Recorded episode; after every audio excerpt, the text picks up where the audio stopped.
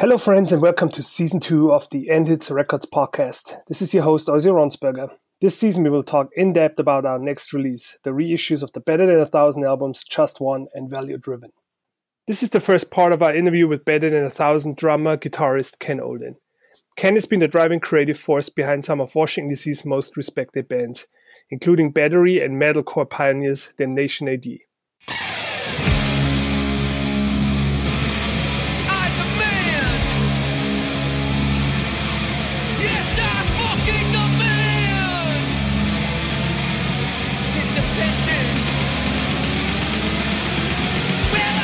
Hi, Ken. How are you doing today? I'm good. How are you? Good to hear from you. really, really good. So, we are here uh, to talk about um, those uh, better than a thousand reissues we're going to do together. Yeah. Um, you, the band, and End Hits Records. And um, I wanted to ask you a few questions about those. And my first one would be because it seems like Graham Land and you have been, you know, the core and the main you know, driving forces behind the band. Do you remember when you met Graham? You know, it's funny you're asking me that. So let me think. I want to say it's about 1988, so quite some time ago. Um, and the DC scene back then was extremely violent. I mean, it would have been 87 or 88. DC was extremely violent. Um, you had this one huge skinhead gang that ran DC. I mean, just super scary, you know. And we would go to shows. Like the first time I actually saw Youth of Today was in uh, right around when We're Not in This Alone came out. It was bit, would have been in '88, and um, believe it or not, back then you could actually have really huge hardcore shows. That show that Youth of Today headlined in '88 probably had 1,200 people at it. So you know, you think did hardcore get bigger or smaller? Back then, the reason the shows could be really big was because you actually had a lot of different groups all going to a hardcore show. So, for example, that show was Youth of Today, Adolescents. Um, God, I can't quite remember all the bands, but it was a really interesting old school show where it wasn't just like straight edge bands. You could have like a punk band and a, a hard, uh, you know, a, um, uh, like a metal band. You could have a uh, straight edge band. They'd all be on the same bill back then. So, but then the the audience was the same. So you would have, you know, out of that crowd that was twelve hundred people, there's probably you know six or seven hundred skinheads. Oh, okay, geez. then there's probably like two hundred straight edge kids. You know, and then there's probably like two hundred punk rockers, and they're all at the show somehow enjoying this bill together. But it was very dangerous because the skinheads had everyone outnumbered, and um, and you know, and there was some just some some tough, tough, mean spirited people that kind of ran that that skinhead crew. And so back then, going and and uh, and let me let me say also, DC was an incredibly dangerous city at the time. I mean, at that point, it was called the murder capital. It had more murders per uh, per per per for the for the population. You know, more murders per thousand people than any other place in in America um, because at that point you had crack happening and and all sorts of inner city violence. So, and of course, all the hardcore shows they're not out in the suburbs where it was safe back then. They were all downtown and often in pretty pretty bad parts of town. So, so it was really weird because just to get to the show, you'd have to kind of get through you know, some tough, dicey neighborhoods. And most of these shows, there were some matinees back then, but a lot of the shows were at night. So, you know, you, you know, as let's say a 15 16 17 year old back then you had to you know you had to have a lot of street smarts to get to the show and then some street smarts to like survive the show itself because the, the, funny part is that i could never really focus on the the danger of uh, of washington dc as as the murder capital because the shows themselves were so violent back then and it was constantly people getting picked up by an ambulance. I mean, you would see just horrible, horrible acts of violence. And it, but, but at the same time, you know, you love this music and you just sort of accept that it's all part of this one scene. So to get back to answering your question, one of the issues that we were having in the in that period of time was that there were actually some Nazi skinheads um, that were some kind of get trying to get into the scene and be be one of these factions. Um, and so I met Graham because somebody had organized one of these, and it was just like a meeting. It wasn't like it really didn't have anything to do with the show. Someone organized an anti-fascist meeting, and it was somehow related to Sharp Skinheads, which you you may know.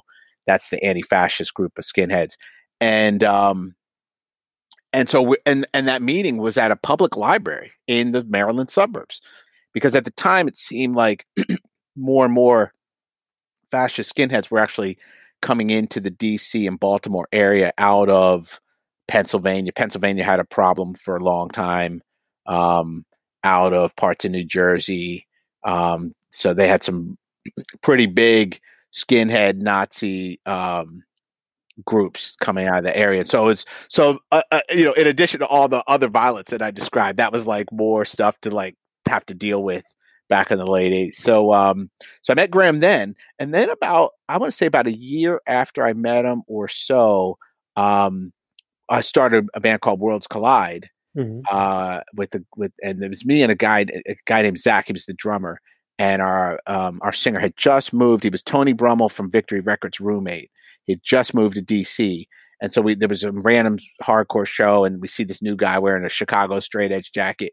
You know, we realize, hey, what, what's going on, man? You know, we just start talking, and he's very, very energetic, and he wanted to start a band. So, so we basically had the beginning of a band, and then we got Graham in that band. Um, so he was in Worlds Collide, but very briefly, only for maybe like a year, or maybe not even. And then he left Worlds Collide to go do. He moves to New York, starts doing Shelter.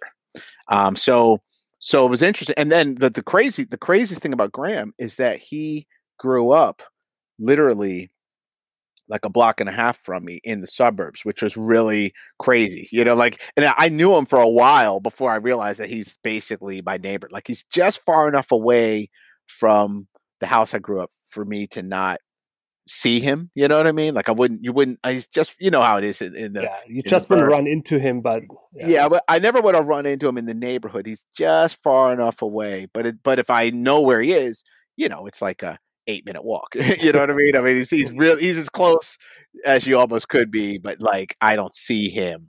He's not like right down the street, you know. But um. So Graham, uh, at that point when you know, when he left to join Shelter. So he was obviously into Krishna consciousness. Yes. What, was that part of your thing as well? Were you ever interested you or know, involved? You know what? When we were in the again that same you know eight, it's probably eighty nine, early ninety. Um, you know, uh, what we we were into the we we were vegetarian at the time. We were definitely super into the animal rights and the um, socially conscious, the uh, pro environment, and treating everything around us with respect and um, you know and and and appreciating life uh, and and you know um, for uh, for all people. So we we would go my friends and i and graham was in that group we would go to um, the krishna temple that was in actually uh, next to my suburb is another suburb in potomac potomac maryland and and they had a really great krishna temple there. And so we would go and they would make these feasts and this is back you know, we, we didn't know anything about this, and none of us were coming from a background of organized religion. But we would go and just listen to them talk about. Um, they'd talk about spirituality, but a lot of you know animal rights, and they you'd have like the the great vegetarian food, and and and it was a decent amount of hardcore kids that were at that time were going. Um, and I just felt like I was not into the um, organized religious aspect of it, and I wasn't. I also, and I'm just speaking personally, I also wasn't at the time, uh, well, even now, at the time, some of the people, I don't know if it's modernized or not. At the time, there was some, you know, they sort of had like the women and the men separated. And, mm-hmm. You know, mm-hmm. there's sort of some old school religious ideas of, or at least that's what was being communicated back then of, of, um, you know, g- gender roles, you know, and so I, I was you know, but personally, that probably has kept me out. you know what I mean? Because I, I, I, just, I, am probably a little more liberal than, uh, you know, than, than they than they were back then. And again, I, I haven't. That was the only win. That was the only time where you know we go.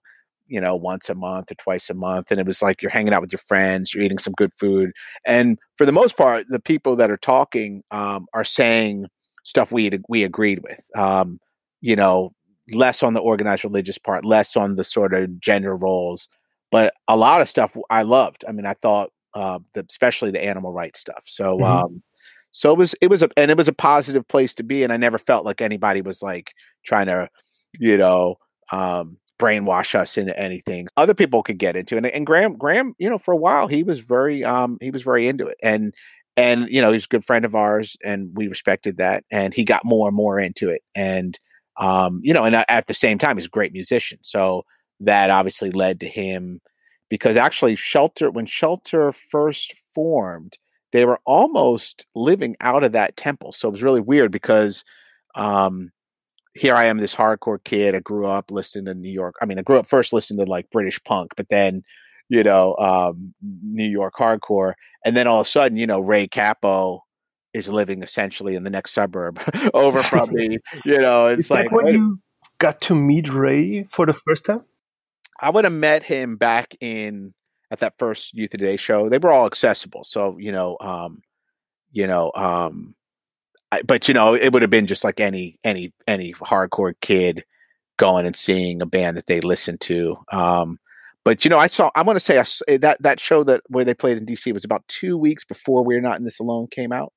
So, um, you know, those songs were not out yet uh, on that record, which obviously was a great record. But, um, you know, it was interesting because they they were up there talking about vegetarianism, and like when they were saying that, it was like people didn't even know what that word meant. you know what I mean? Like, like they were definitely ahead. You know, it was it was it was. Uh, so ahead yeah. of the game. Like they were, they a were. lot of things that we take for granted nowadays. Absolutely, uh, they planted the seeds for that back then. Yeah, because you need someone to get your mind thinking about that stuff. Uh, you know, because first you got to plant like a little seed, and then you know, logic may dictate you do the right thing, hopefully. But you know, that's a good example. Um, you know, they were up there talking to saying talking about vegetarianism to a crowd that a lot of the people had never even heard of that at one point. You know, so um, so that was significant. But but but uh, um, getting back to Graham, he was um, he joined Shelter and um, and he was a part of that. You know, there was they did that seven inch. Uh, so Graham was already involved that early on uh, on the No Compromise seven inch. Right, exactly. So he so Graham uh, wrote the music for on that song Free Will and that seven inch. I mean, some and then he was in the band long enough to even have um, started contributing to the Mantra record. Okay. So I mean, um, you know, and then that you know he he went from being in Shelter to um, starting Baby Gopal, which was also another, you know, Krishna conscious band. Um, they had a lot of, they were more mainstream sounding, but they had like that British underground, and Graham really loved and and you know um, a lot of that British sub, you know, mod and uh, shoegazer bands like Lush and Echobelly and uh, Stone Roses, like some of that stuff that was that predates the you know charlatans some of that stuff that predates like uh, the underground stuff that would have inspired bands like Oasis later, you know, yeah. but uh, Blur and Ride, but all that early stuff when it was kind of underground, he was really into all that stuff. I mean, I was too, but he was way more so. When did he come back into your life then? So he joined Shelter. I would have said Graham was doing all the uh, Shelter stuff from like 93, 94.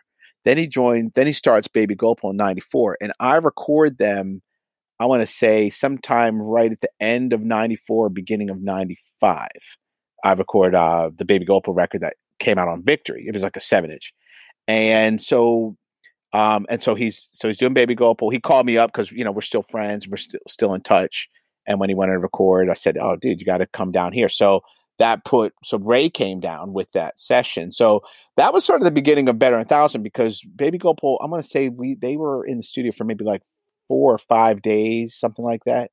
And they're all just sleeping over at, you know, I had a, a group house with um, my, some of my old buddies, and the whole basement was converted into a studio, and everybody just crashed there, you know. So, um, you know, when like they went to a hotel or anywhere, like, so there's any, so there's a lot of downtime, you know, we're, we're, um, you know, we're just hanging out and we're talking to each other and brainstorming uh, different ideas. And um, one of the things that came out of there was that was the first time like you know, it's just me, Ray, and Graham. We're listening to Baby Gopal and we're checking it out. We're talking about music. And at some point, you know, halfway in the session, Ray's like, you know, we should do a band. Like he just said that. And you just think this guy's in shelter. Mantra is either recorded or almost finished at that. And shelter's huge back then. I mean, and, you know, obviously Youth Today was huge before that. So it's sort of like at the time, it seemed like it's you know it's a fun thought but i mean he has no time and there's no way well you know like this guy didn't have time to do you know some hardcore band. And um and so we just that was the first time we kind of you know um laughed it off. Um and so um we end up uh i'm going to say about a year later um right about 95 96 about a year year and a half later graham has moved back to the area um I think Baby Gopal, I think oh, I, I, can't remember if they they had gotten signed, but Graham left right as they got signed. I think so. All of a sudden, they're on Tommy Boy, which was like a major label, so it was really crazy. But Graham, I don't, you know, he just wanted to do his own thing, so he moves back to Maryland. Um, and and he just calls me up out of the blue saying he's back. And when he called me, it was like perfect timing because when Graham calls me up, we've just finished recording until the end. Um, but our bass player, uh, this guy named Ben, Ben Chusett, he was on at the time like house arrest for some graffiti thing or some something crazy. Like he he was a big graffiti artist back then, and he actually gotten caught and and you know had to deal with some stuff. So um, so he could not do the tours that were coming up. He didn't generally play on the records because um, he was like really crazy. He was just a guy who wanted to jump around and have fun live. So and so, but the reason I'm telling you all that stuff with the battery stuff is because that kind of turned into the better than a thousand formula in a way um, later. But th- let me back up one more one more moment. Um, with Graham, when he calls me up, he says he's like, "Yeah, I'm back," and I said, "Man, it is perfect that you're back." Battery. We just recorded this record. We got this whole tour coming up. We got this whole schedule coming up. You know, if you're down, you should just jump into battery. And I mean, he literally, he probably called me and two or three days later we're buying plane tickets and I'm showing him the song. And I mean, he jumped right into battery and just in time, like he's in, we literally probably took photos for that record like a week after and did, and then, you know, maybe six weeks later we're touring and that tour that he did, I felt bad for him because the tour that he did, he jumped right into it, and um, it was like a. I just saw a picture of the tour of a T-shirt somebody posted. It's like a two and a half month tour, so he jumped in, and it was like it starts in the winter, it goes right deep into the spring and almost summer, and it and and it was like, man, you didn't know you signed up for the you know probably the longest hardcore tour single tour, yeah, yeah, yeah that, that that we any of us had ever done. So anyway, um, so Graham jumped in the in the battery, and so we actually were very active with battery from like '96 and '97, um, and then right around right around '97, Brian starts a new band, and it looked like they were going to really, really um, be very, very active. They signed to a big label, um, and that label, you know, we kind of got into some of the stuff with Ray later with Roadrunner, but you know, a big label does not want to spend a lot of time and money investing in a bunch of artists and ma- basically make you know making making uh trying to build them up. And meanwhile these guys main band is someplace else you know? So they don't really generally they don't mind if you're doing something kind of small and low key but they don't really want you putting a lot of energy into something else when they maybe are spending a lot of money and time building you up. So so that was a situation with uh, brian's band. He had started a band called Miltown um, out of the boston area. And you know all great guys great musicians and um, great songwriter. So that looked like it was going to do a lot at the time. And so, and Brian, you know, he said, yeah, I might not have as much time to do battery. He might not have any time.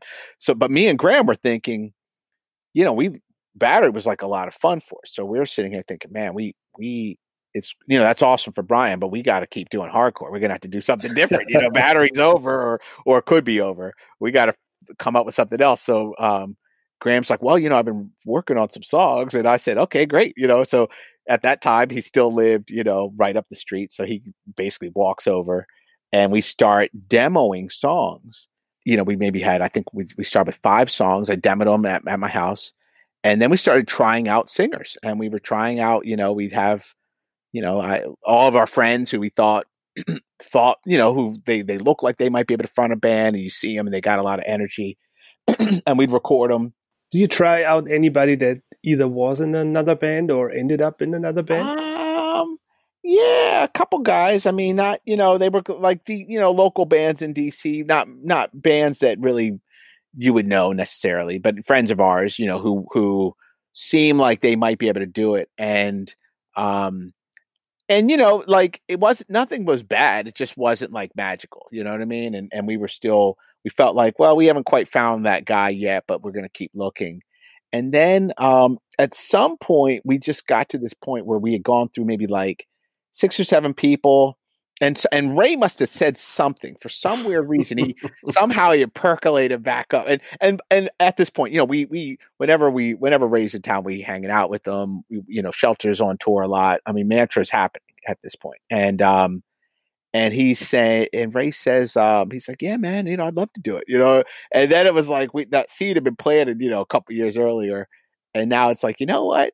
We're not gonna be able to do this band much if if we do it with Ray. But at least it'll be as good. You know, this is one of the best, if not the best, hardcore singer of all time. You know, for that style of music, you know, it's hard to think of who who's better. You know, not only from a, you know, uh, I mean, you know, he's writing certain style lyrics, um, but live, it's like these, you know, probably the best hardcore front man live ever. You know, he's just so acrobatic and you know, um, so energetic. Like it's it's you know I was in a lot of bands and it's just you know it's unusual. The guy is, he's just like you know when he when he hits that one button. I mean yeah. you know.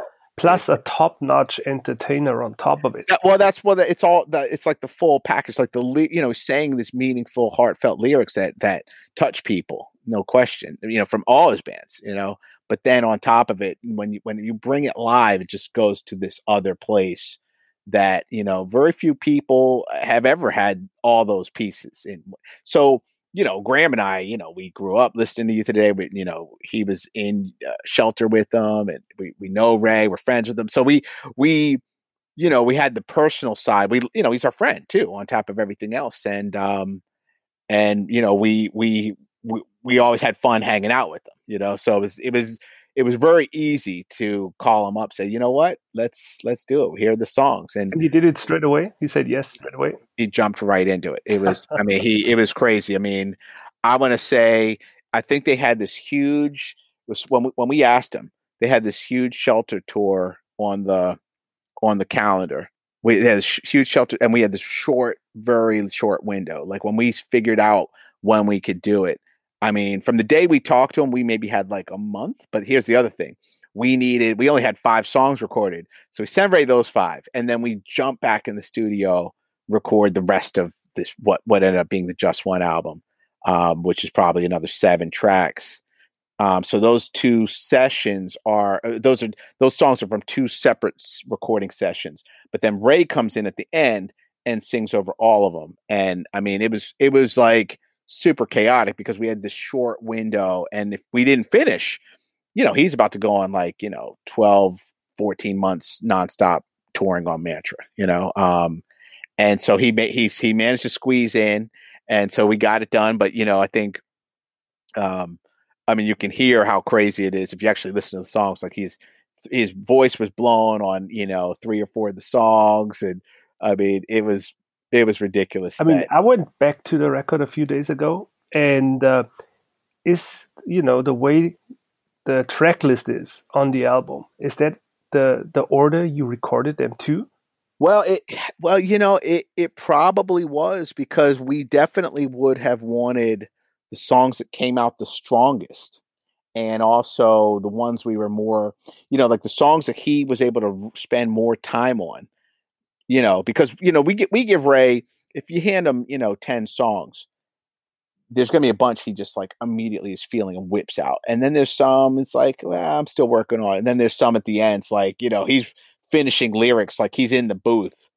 I mean, there were songs where, and I mean, this is just a general thing that some singers do. You see this a lot with hip hop artists, for example, but there are singers who will go in the booth and literally be writing lines while you know like they'll put their verse together or some part of the verse together while they're recording. You know what I'm saying? So there's all you know, and I mean, it's funny because you know Ray Ray handed us a, a, book of his lyrics when you know he, uh, here's the lyrics and you can't his handwriting was so he's writing so fast because he's in the booth uh, coming up with the ideas. It's like they, they look like hieroglyphics to me, you know, like I don't know what language that is. Maybe it's Sanskrit. I don't know, but but uh I could barely decipher them, you know, and um it was it was crazy. I mean, at that was, point was Graham the main songwriter as far as the music went, since he played guitar on all those songs? right. So right. So on just one, Graham is writing all the music, and I'm the drummer. And the only thing I'm doing is sort of directing, sort of, you know, what what has to happen. You know, like he'll write the riffs. I'll write and arrange the songs with him and come up with some cool parts. But I mean, Graham is the I can't. I don't think I wrote any of the music on on Just One. Okay. Uh, and did Ray write all the lyrics? Because if you check the original liner notes in Just One, it says lyrics by Better Than a Thousand. Or did all of you contribute to? Yeah, we all contributed. Ray wrote, you know, sixty five percent, but but we were all because it was such a crazy time constraint. We're all writing together. We're all writing them in the studio we there was no way for one guy to write them all in the, the, the little amount of time that he had. So, um, and you know, we all basically have similar mindsets. You know, I mean, I you know, it wouldn't be hard for me to write lyrics that you know that would make that would make sense for Ray to be singing. You know, um, and you know, it was definitely a team effort. I mean, this was um y- you know to have i mean and for me i you know just from on a personal note you know, Graham, most of my bands, I would be either the only guy writing the music or I'd be writing 97% of it. Um, any, anything I had done. So this was the first time for me. It was like, oh, I don't really have to, I can just be like a guy playing in the band, you know, like that was, that was a really cool, you know, I, that was like, normally I'd have to worry about, you know, recording and all this other logistic stuff and maybe some management style stuff. Cause I'm kind of a, you know, a guy who's you know working you know pushing the you know making the calls and reaching out try to make things happen for the band.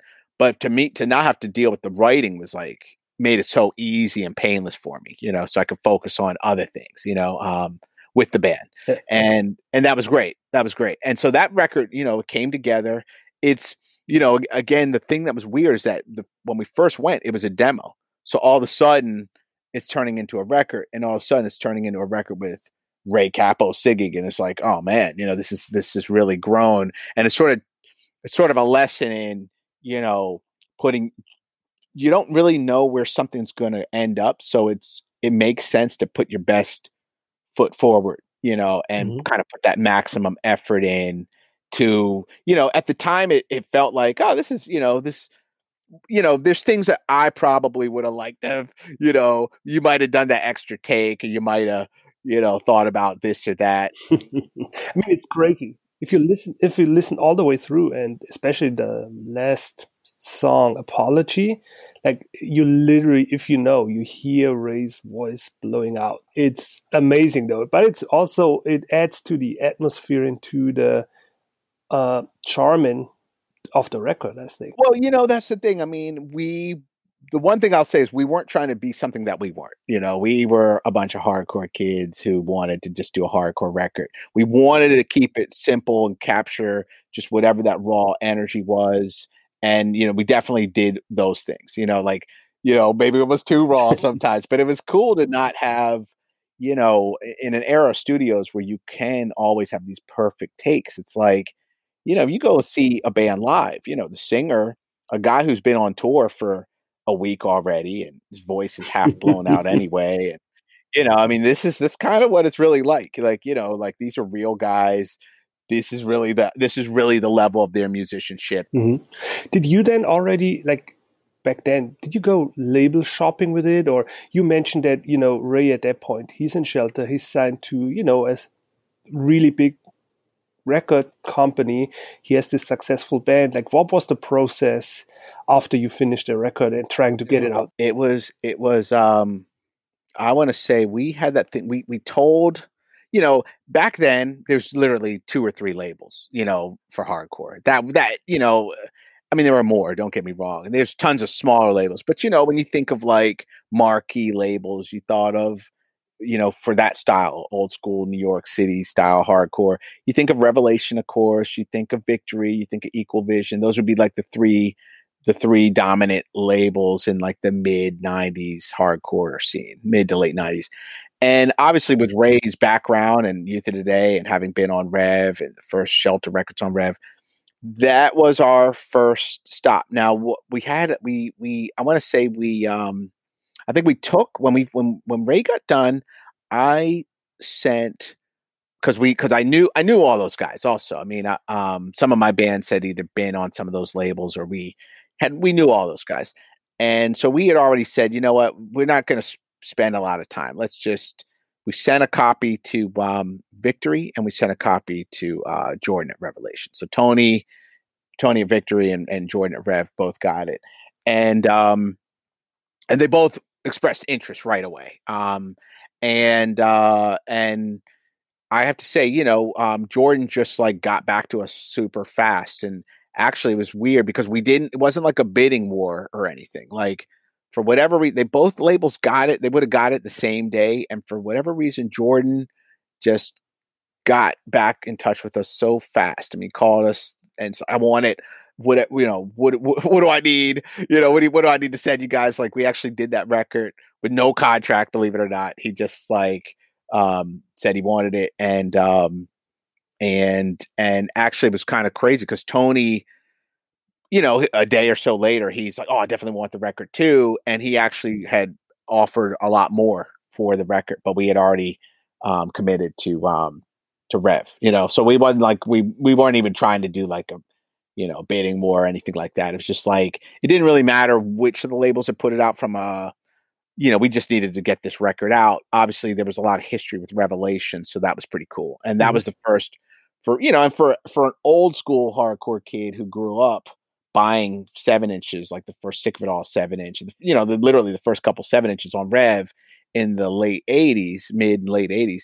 You know that Rev Star was had you know some special meaning to me. I, Worlds Collide was already on Victory, um, and Victory was kind of my generation of hardcore. So, um, I mean, like I, you know, it wasn't, it, you know, both labels at the time, and we, you know, we knew both guys, and uh, uh both labels could have put the record out and done a good job with it. But um, the Rev Star had a little more uh, meaning to me as like an old school hardcore kid who grew up going into shops buying those first seven inches as a as just a music buyer before I was even in bands, you know. So that was cool. So that was a cool um, thing. It's like, oh, I'm on Revelation, you know, it's this label that this iconic hardcore label back then. Did anybody at that point even bother to talk to Roadrunner?